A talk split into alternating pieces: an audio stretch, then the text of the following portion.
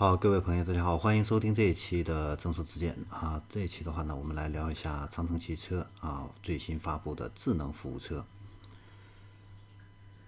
在智能服务车领域的话呢，我们更多的了解到的信息的话呢，都是一些呃无人驾驶的初创公司，或者说是阿里巴巴、京东这种公司的话呢，它会在研发这一类的物流服务车啊，那也主要是聚焦在。物流快递上，或者说是送餐这样的一些服务上啊，但是传统车企来做这种智能服务车的话呢，长城据我目前了解是第一家啊。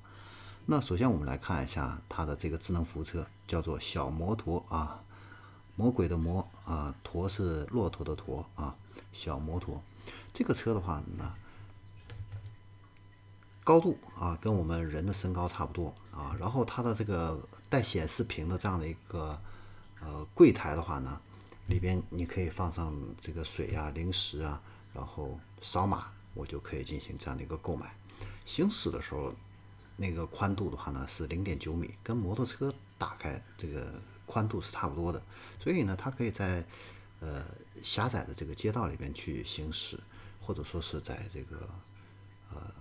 非机动车道啊，以及机动车道，它都可以去灵活的去呃行驶。它巡航时速的话呢是二十公里啊，然后也可以提升到四十公里每小时。除此之外的话呢，它有四个安全的一个等级啊。正常状况下的话呢，它可以保证一个无事故的一个风险。如果出现一个雨雪天气的话呢，它会把部分功能降级啊，保证这样的一个安全。碰到拥堵的时候，它可以。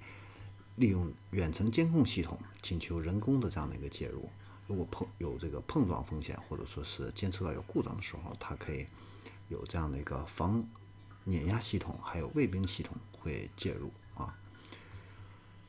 然后这款车之外，它还有另外的一个叫做小磨盘的无人车的线控底盘啊。那它搭载的这个电动机功率的话呢，是在。二到八马力之间，电池容量的话呢是十二千瓦时，续航里程可以达到三十到两百公里之间。然后这个底盘的话呢，涉水能力可以达到十三厘米啊，这个应该说是还是不错的。最高时速的话呢，也可以达到七十公里啊。